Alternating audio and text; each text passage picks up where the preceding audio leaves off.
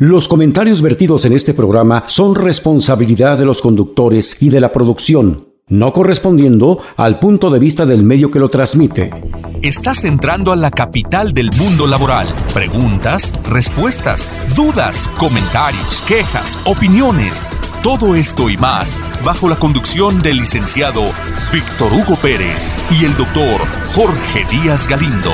Un concepto diferente de la radio Inicia Enfoque Laboral de Ley. Amigas, amigos, qué gusto que continúen con nosotros en esta segunda parte de este programa que yo lo digo porque creo vital. ¿Y saben por qué es vital? Porque estamos hablando de la vida de los trabajadores. Estamos hablando de la salud de las y los trabajadores. Al publicarse, digo, al autorizarse ya en el Congreso de la Unión, me refiero Cámara de Diputados, Cámara de Senadores, está por publicarse esta tabla de enfermedades. Platicamos la semana pasada todos los beneficios pero sobre todo que escuchábamos una voz, yo creo que de una de las más voces autorizadas en el Estado y en el país, que es el doctor Antonio Álvaro Díaz, que sigue con nosotros platicando, y él es coordinador de salud en el trabajo de la delegación IMSS Poniente del Estado de México, y para cual le pedimos, doctor, sea usted tan amable de agradecerle a la doctora Miralda Aguilar su preocupación por la salud de los trabajadores. Doctor, nos quedamos la semana pasada en las sumas, en las sumas de que pasamos de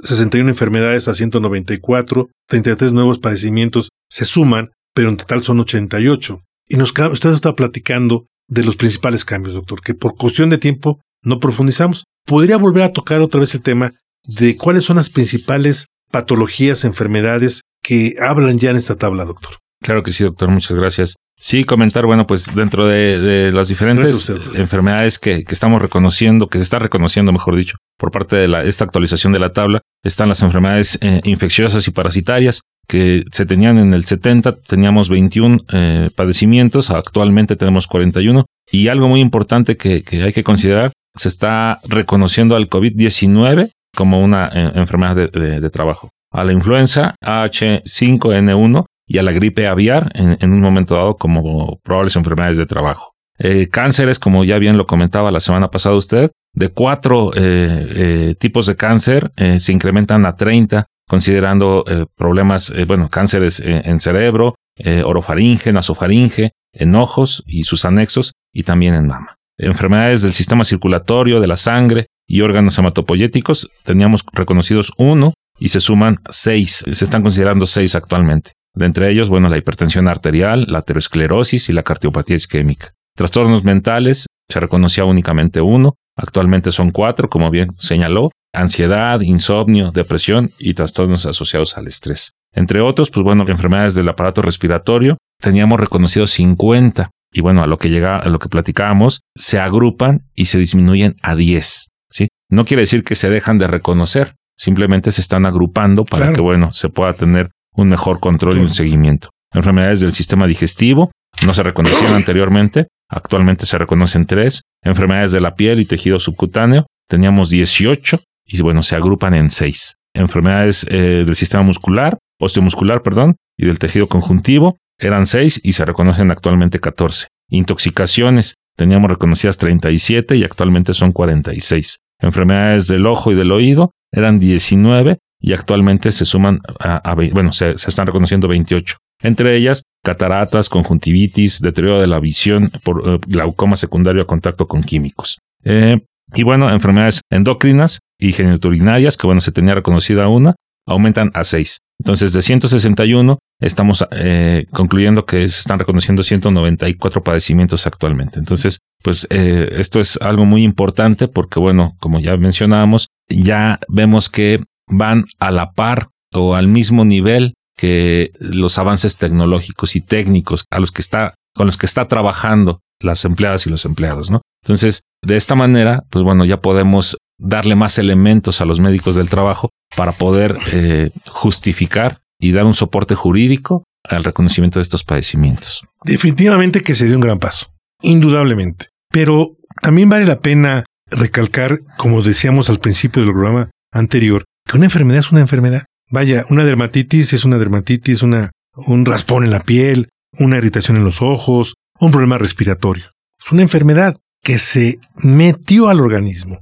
Aquí lo que único que vamos a saber es a tratar de, ver dónde se originó esta enfermedad, este cáncer, esta endometritis, esta situación de abortos, etcétera, etcétera. Pero doctor, volvemos a la parte que usted es un apasionado, la prevención.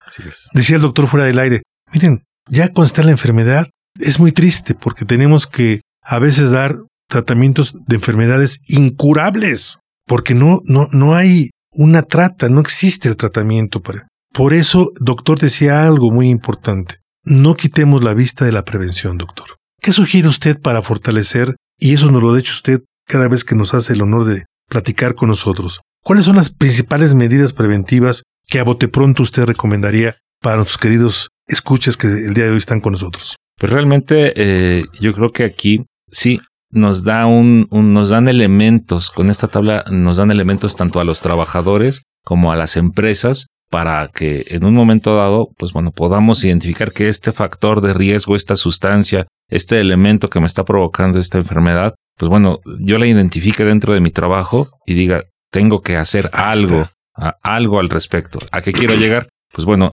sí sí efectivamente es eh, identificar el, eh, eh, el agente pero hacer algo para evitar este contacto, esta, eh, este eh, eh, manejo de este tipo de sustancias. Y bueno, ¿cómo sería? Pues a través de la cultura de la prevención, ¿no? Esto, ¿quién, quién tiene que llevar la batuta en este, en este aspecto? Pues bueno, los, los empresarios. Definitivamente, los empresarios tienen que hacer acciones para eliminar, para reducir, para eh, evitar este tipo de contacto a estas, a estas sustancias o a estas, estos agentes que, que están provocando estas enfermedades. Y bueno, ¿cómo? Pues a través de protocolos de seguridad que, que, que, lleven a cabo dentro de las empresas. Sí, a lo mejor, bueno, no es, no es el, no está en orden este tipo de, de, medidas, pero bueno, el proporcionar los equipos de protección personal. Y que los usen adecuados primero y que los usen, ¿no? Sí, sí, sí, sí, sí. Porque sí, definitivamente puedo dar, con todo respeto, un cubrebocas y eh, el cual, pues bueno, para la, el polvo o la sustancia a la que estoy expuesto, pues no le va a hacer nada, ¿no? Y va,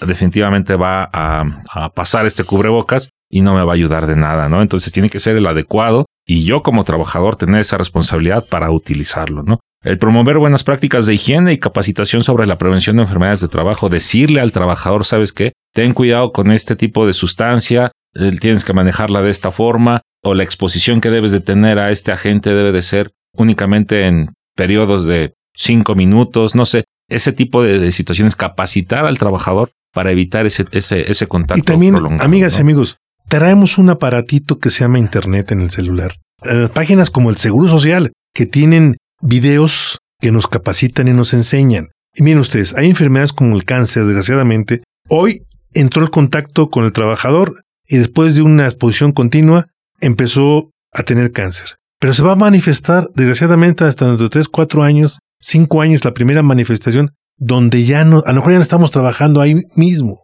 Pero, ¿qué pasa si yo me doy cuenta que estoy trabajando en un medio donde se produce arsénico? ¿Qué sustancias usted, doctor, puede identificar como altamente cancerígenas ya prácticamente y que tenemos que los trabajadores convencer al patrón o hacer una denuncia anónima para que manden inspección? ¿Qué sustancias para que oigan los trabajadores que están en contacto. Pues realmente, como le comenté hace rato, eh, definitivamente hay, hay eh, una gran cantidad de sustancias que no, no tenemos la información de que eh, de, o estudios que avalen que un tipo de, de, de sustancia es realmente ¿Cuánto tiempo descubrimos, tardamos en descubrir lo del asbesto? Exacto, exacto. Es asbestosis. Es, a lo que voy, ¿no? O sea, yo podría decir, bueno, A, B y C, pues no sé, este, como dijo usted, arsénico, el, cromo, el, plomo. esto es lo que produce, pero no sabemos, y bueno, no, no quiero decir algo que, que, que me vaya a, perjudicar después, pero vamos, el, contacto con algún tipo de barniz, ¿no? Que ahorita no tenemos eh, conocimiento, no se ha hecho un estudio en relación a esto, y dentro de 5, 10, 15 años salga un estudio donde efectivamente ya está provocando este tipo de, de cánceres, ¿no? Y ahí viene otra ramal investigación. Exacto. En el Estado de México tenemos, no sé, doctor, yo quiero decir cero investigaciones serias con un método científico reconocido, ¿no? Entonces, en otros estados, Chihuahua, Durango, yo he visto estudios donde la los patrocina las universidades, los politécnicos, las escuelas tecnológicas, y hacen una investigación de las sustancias que están en contacto con, eh, con el trabajo. Yo me acuerdo que cuando estudié medicina, uh, nos llevaban a un lugar ahí cerca de Iztapa de la Sal del plomo. mm. Tecomatepec, ¿no? Ya. Y era la única cosa que nos enseñaban, el saturnismo, porque hacían ollas de barro y la gente se enfermaba por el, plomo y les daba saturnismo. Pero cuando preguntaba uno, ¿qué más hay? Sépala. Porque no hay investigación. Tomamos este patrones de investigación de otros países, por ejemplo. En España está muy adelantada la investigación. Por ejemplo, en los países como Finlandia, Suecia, donde se ha visto que la luz que para las trabajadoras nocturnas que están en los periódicos, que están como sobrecargos, les afecta mucho para el cáncer de mama, por ejemplo. Aquí no hay nada de eso. ¿no? Pues bueno, eso allá, pero aquí tenemos un Somos diferentes, ¿no? Resistimos más. Somos... perdón que lo interrumpa, eh, doctor. Me río de nervios.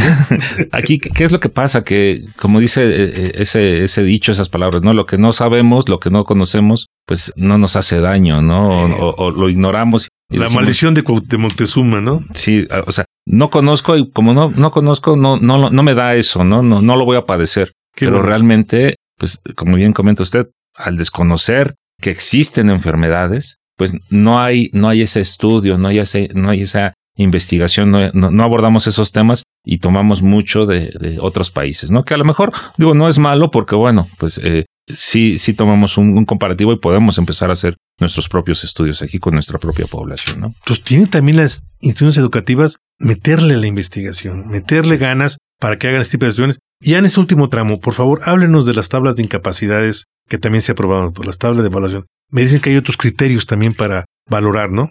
Pues realmente todavía no, no, se, no se profundiza mucho en esto todavía. Sí, efectivamente, pues bueno, existe un, un artículo en específico para, para evaluar. es, es una expresión media, media. Antes se decía evaluar, ahora es evaluar. Sí, pero a lo que quiero llegar es, parece una receta de cocina. Ah, ok, ok, ok. El que en el artículo 514 eh, nos, mencionan eh, diferentes porcentajes por el tema de de los padecimientos que, lleguemos a tener, ¿no? De las, las secuelas de riesgos de trabajo que pudiéramos llegar a tener.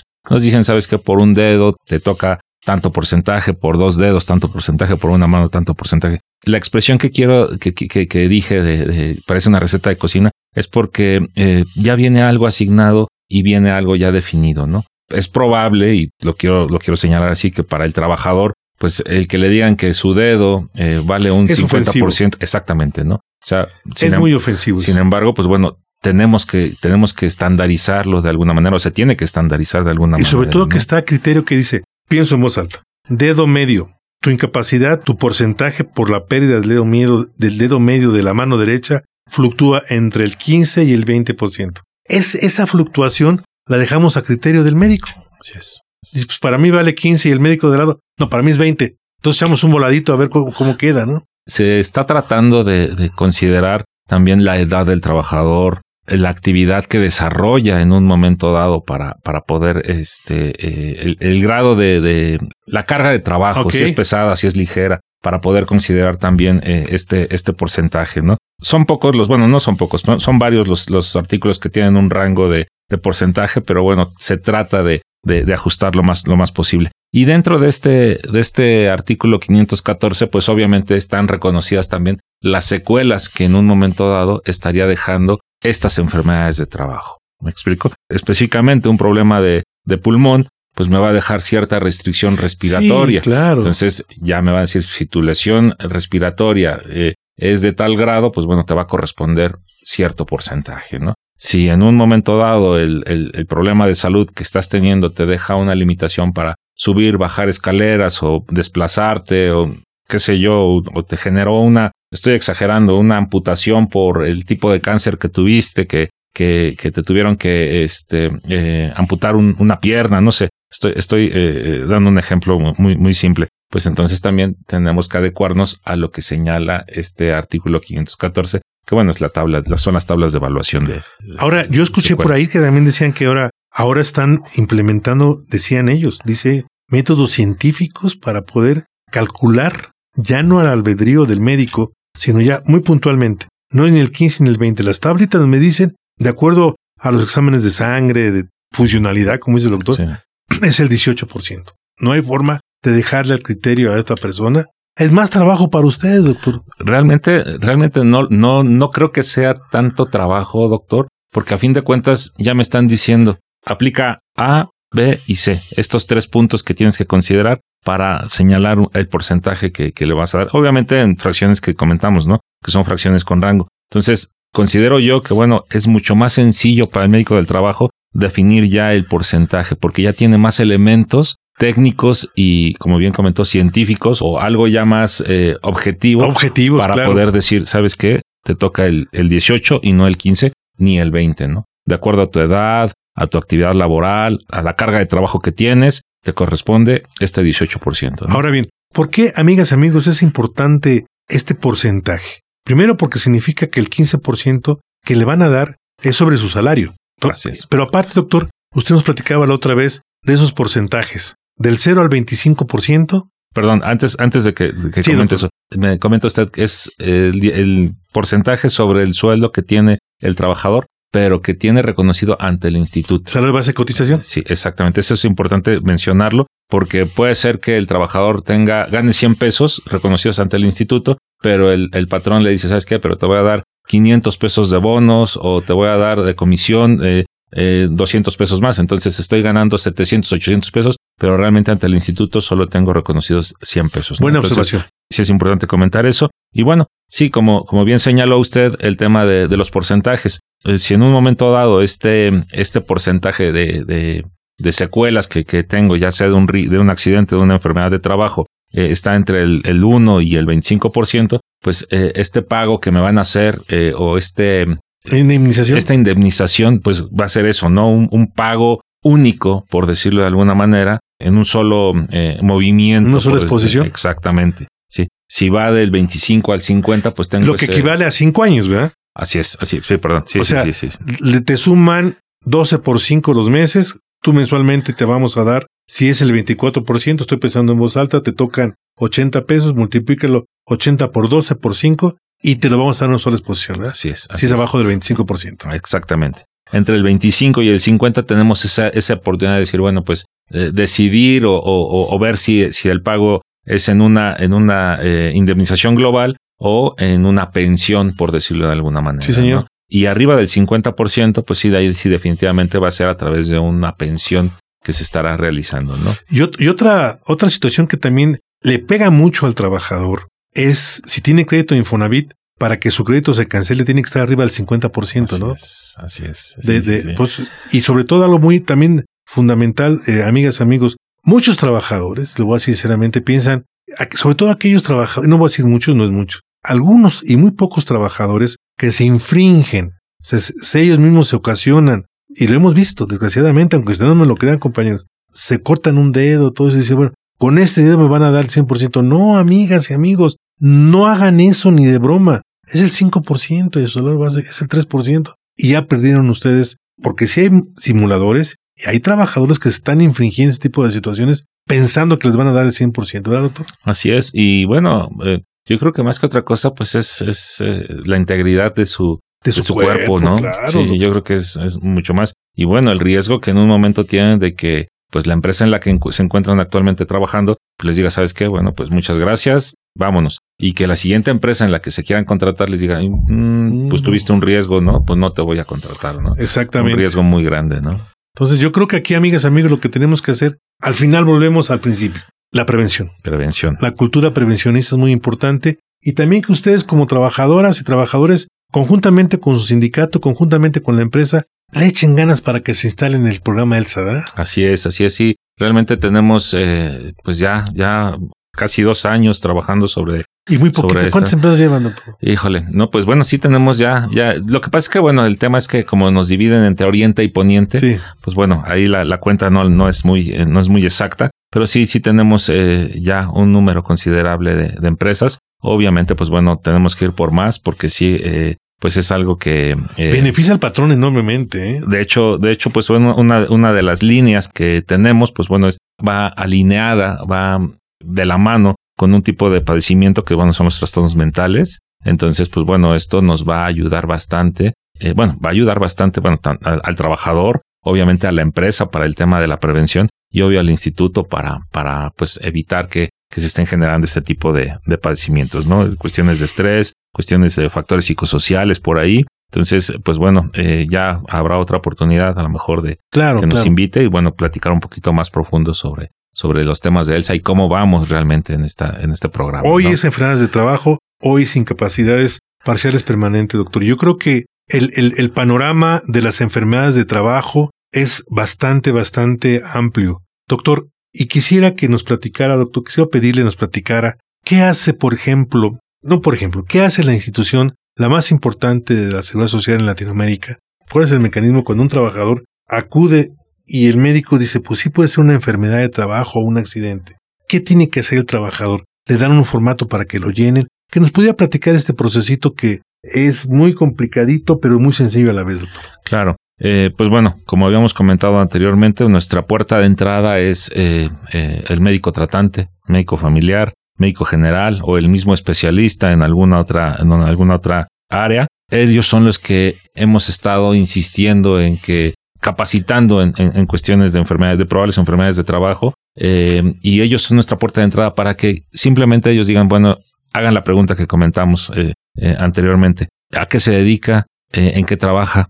¿sí? Con esta finalidad, bueno, ellos pudieran tener cierta identificación de que, de que pudiera originarse del trabajo y simplemente hacer la referencia a salud en el trabajo. Nosotros, los médicos de salud en el trabajo, lo que vamos a hacer es hacer el estudio y la investigación de que de este padecimiento para ver si efectivamente esto surge o, fue originado dentro del trabajo. Como bien comenta, pues bueno, se tiene que registrar un formato. Este es el formato eh, ST9, ST de salud en el trabajo 9, es el número que se, que se le asigna para eh, eh, el reclamo y la, la calificación de una probable enfermedad de trabajo. Entonces, al igual que el formato ST7 que corresponde a los accidentes de trabajo, este formato ST9, pues bueno, lo tendrá que requisitar en su anverso el médico de salud en el trabajo. Cuando sea referido este trabajador, llenará la información con los datos del, del trabajador, el padecimiento que está presentando y bueno, lo tendrá que requisitar en su reverso la empresa la empresa tendrá que señalar.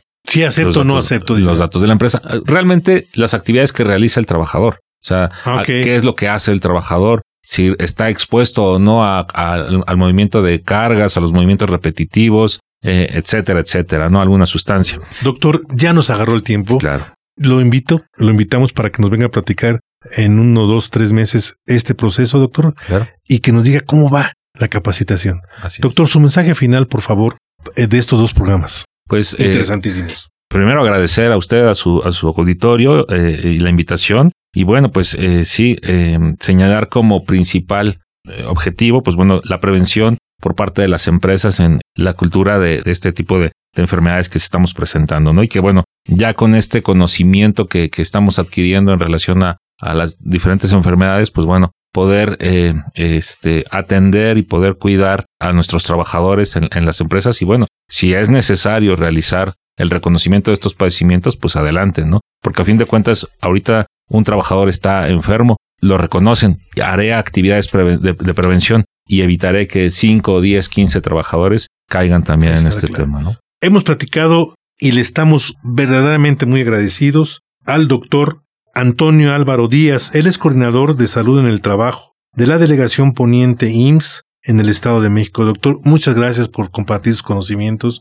por compartir con nosotros esa emoción por la prevención y la salud de los trabajadores. De veras, doctor, en verdad, se lo reconocemos y le admiramos mucho porque su calidad profesional, su capacidad institucional está a prueba de todo. Muchas gracias, doctor. Y de veras, en verdad, esperamos que esto sea para bien y que no tarde mucho tiempo como usted y yo lo deseamos y todas las personas que nos están oyendo. Agradecemos a nuestro querido y estimado hermano que hoy es nuestro piloto en esta nave de la esperanza, nuestro querido amigo Pepelú. Nos despedimos con esta frase que significa el lema para este enfoque laboral. El que no vive para servir no sirve para vivir. Aquí tenemos un ejemplo de una persona que vive y que sirve. Gracias. Agradecemos a nuestros productores ejecutivos, a Fernando Sánchez, a Roberto Peruna, que en paz descanse, y como siempre los emplazamos, amigas y amigos, con mucho cariño, mucho respeto, para que dibujen una sonrisa en su rostro. Déjenla ahí, seguramente Dios nos va a permitir escucharnos en ocho días. Amigas y amigos, sean felices ante todo y sobre todo,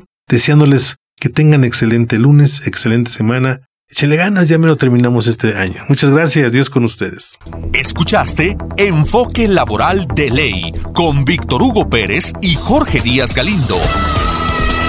por Radio Mexiquense, una radio diferente.